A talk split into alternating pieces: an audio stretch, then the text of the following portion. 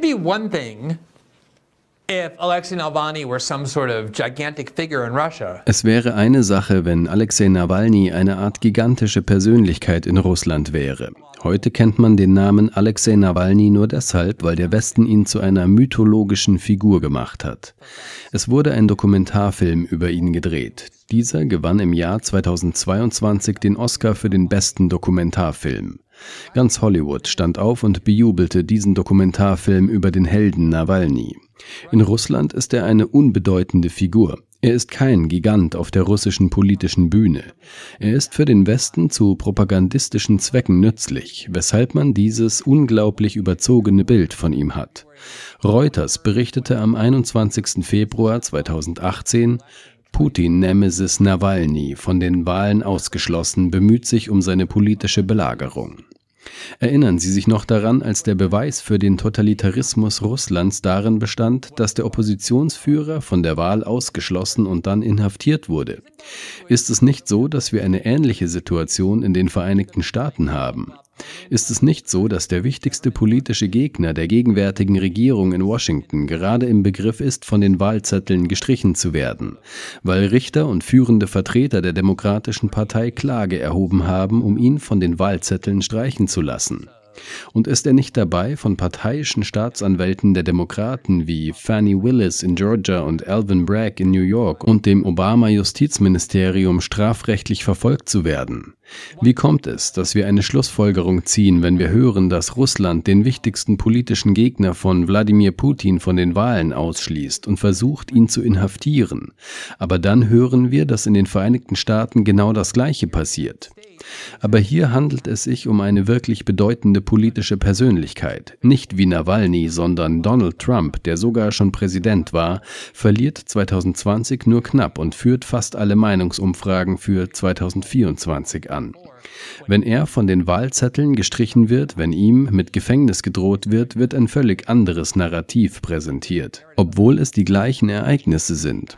Und ich weiß, dass viele Menschen intuitiv glauben, dass Propaganda und Tribalismus dazu führen, dass wir von Natur aus glauben, dass zwei Sachen gleich erscheinen, sie aber völlig unterschiedlich sind, da das eine in den Vereinigten Staaten und das andere in Russland passiert.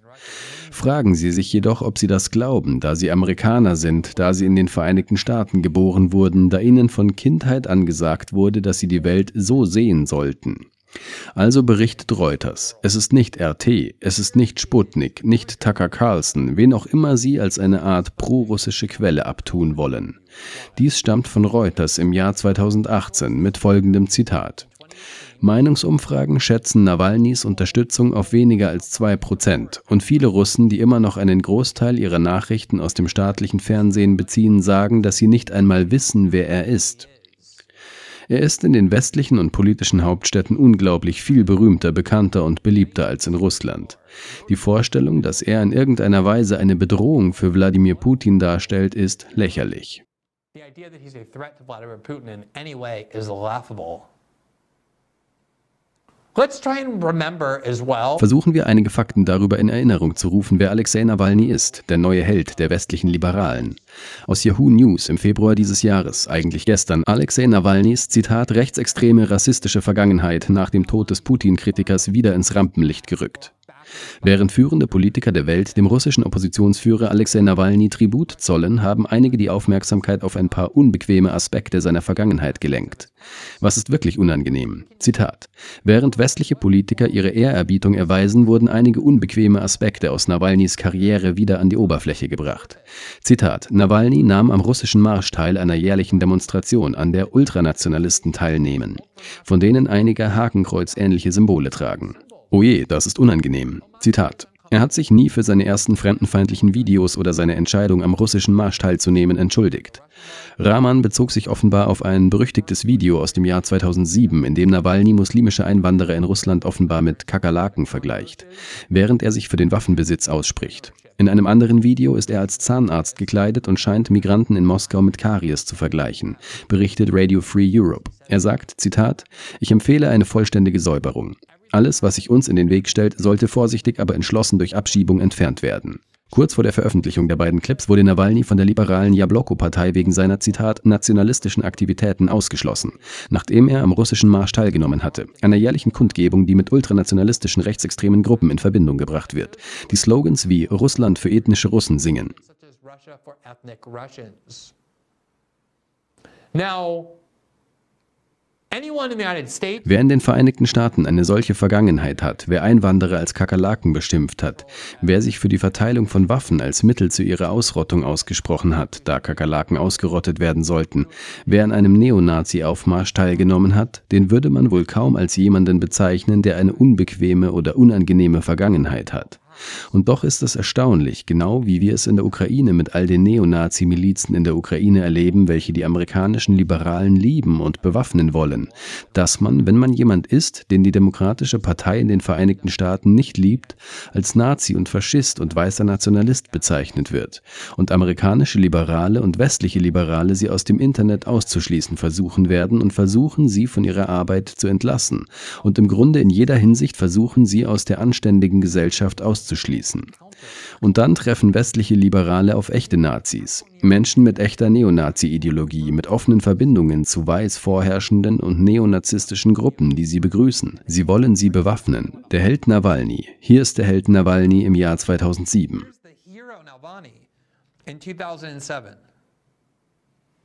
Hallo, heute sprechen wir über Insektenbekämpfung. Kein Haus ist vor Kakerlakenbefall sicher. Für alle, die zuhören, lese ich jetzt einfach den Bildschirm ab. Hier steht Hintergrund links Alexei Nawalny, zertifizierter Spezialist. Hallo, heute sprechen wir über Schädlingsbekämpfung. Kein Haus ist vor Kakerlakenbefall sicher. Igitt oder eine Fliege kommt durch ein offenes Fenster herein und während er das sagt, werden alle möglichen Dämonen gezeigt. Wir alle kennen das Mittel, gegen Fliegen eine Fliegenklatsche, gegen Kakerlaken einen Hausschuh. Aber was tun, wenn die Kakerlaken zu groß und die Fliegen zu aggressiv sind? In solchen Fällen empfehle ich eine Handfeuerwaffe. Er zeigt eine Handfeuerwaffe. Ja zur Zulassung von Handfeuerwaffen. In den Vereinigten Staaten würde jeder, der sich an einer solchen Anzeige beteiligt, für den Rest seines Lebens als Nazi betrachtet werden. Die westlichen Medien machen ihn aufgrund seines propagandistischen Wertes zu einer Art Führer der bürgerlichen Freiheiten. Und natürlich ist in den letzten zwei Jahren in der Ukraine genau das Gleiche passiert, seit einem Jahrzehnt in der westlichen Presse.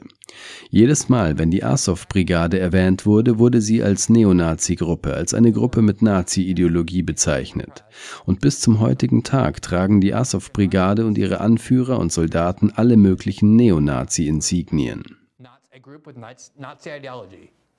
And to this day, you see Azov battalions and their leaders and their soldiers, and they have all kinds of neo-Nazi insignia on them.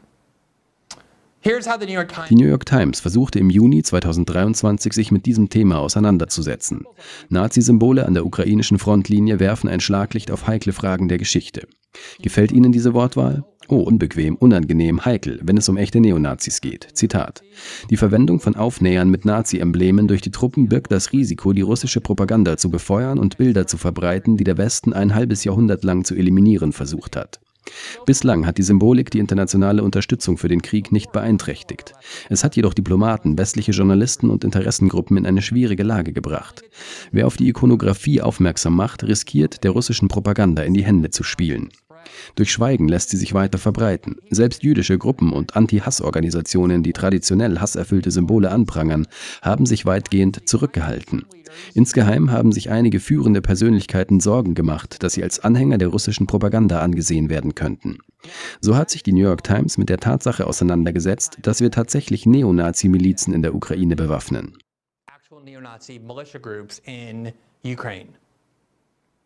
Now, wie ich eingangs erwähnte, gibt es einen ähnlichen Fall wie Nawalnys Tod im Gefängnis.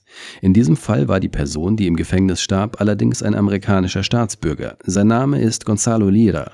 Wir haben über diesen Fall in der letzten Woche berichtet, als wir seinen Vater interviewten. Und Sie erinnern sich vielleicht, dass Gonzalo Lira in der Ukraine war. Er heiratete 2016 eine Ukrainerin und war ein offener Gegner von Präsident Zelensky und des Krieges. Und deswegen wurde er zweimal verhaftet. Die US-Regierung protestierte nicht ein einziges Mal gegen die Verhaftung dieses amerikanischen Bürgers, obwohl er ein Video veröffentlichte, in dem er die Regierung um Hilfe bat. Er warnte, dass er in einem ukrainischen Gefängnis sterben würde, wenn er ein zweites Mal verhaftet würde. Und er starb tatsächlich in einem ukrainischen Gefängnis, genau wie er es vorausgesagt hatte, im Alter von 55 Jahren. Er saß nur deshalb im Gefängnis, weil er Präsident Zelensky und die NATO-US-Darstellung des Krieges kritisiert hatte. Nun sollte man meinen, dass, wenn ein amerikanischer Staatsbürger in einem ukrainischen Gefängnis stirbt, nachdem er Präsident Zelensky kritisiert hat, all die Leute, die sich so sehr um die bürgerlichen Freiheiten in Russland sorgen, etwas dazu zu sagen hätten. Schließlich handelt es sich nicht um einen russischen Bürger, sondern um einen amerikanischen Bürger. Und das nicht durch die Hand einer ausländischen Regierung am anderen Ende der Welt, die unser Feind ist, sondern durch einen verbündeten Staat, den wir finanzieren und sie töteten einen amerikanischen Bürger für das Verbrechen, sich gegen den Krieg ausgesprochen zu haben. Und die Medien haben kaum darüber berichtet. Es ist erst letzten Monat passiert. Das hat einen antipropagandistischen Wert, denn es zeigt, wie lächerlich die Behauptung ist, die Ukraine sei ein demokratischer Staat. One of the very few outlets that covered eine der wenigen Medien, die über den Tod von Gonzalo Lira im Gefängnis berichteten, war die liberale Boulevardzeitung Daily Beast.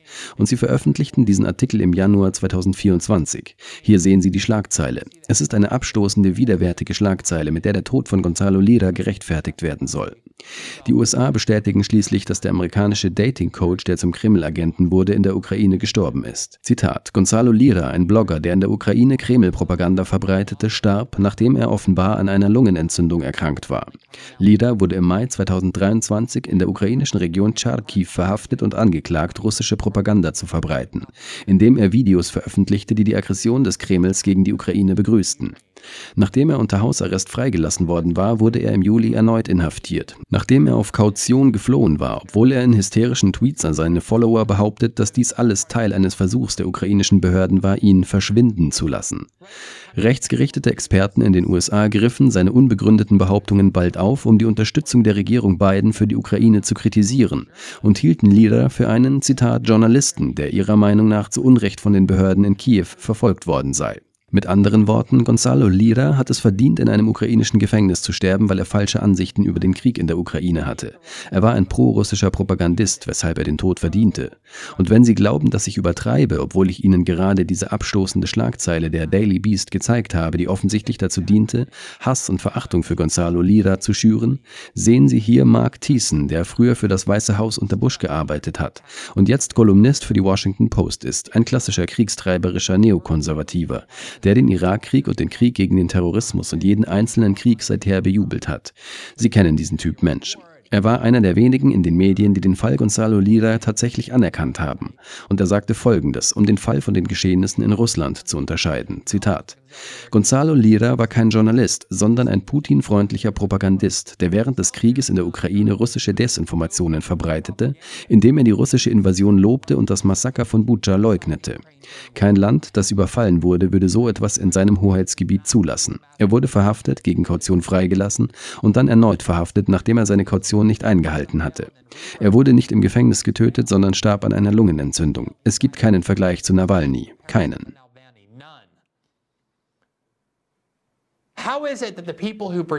Wie können die Leute, die vorgeben, so aufgebracht, so wütend, so zornig über den Umstand zu sein, dass Wladimir Putin jemanden aufgrund seiner politischen Ansichten inhaftiert hat und dann zulässt, dass er im Gefängnis stirbt, sich drehen und genau das Gleiche rechtfertigen, wenn es in der Ukraine geschieht, aber dieses Mal gegen einen amerikanischen Bürger?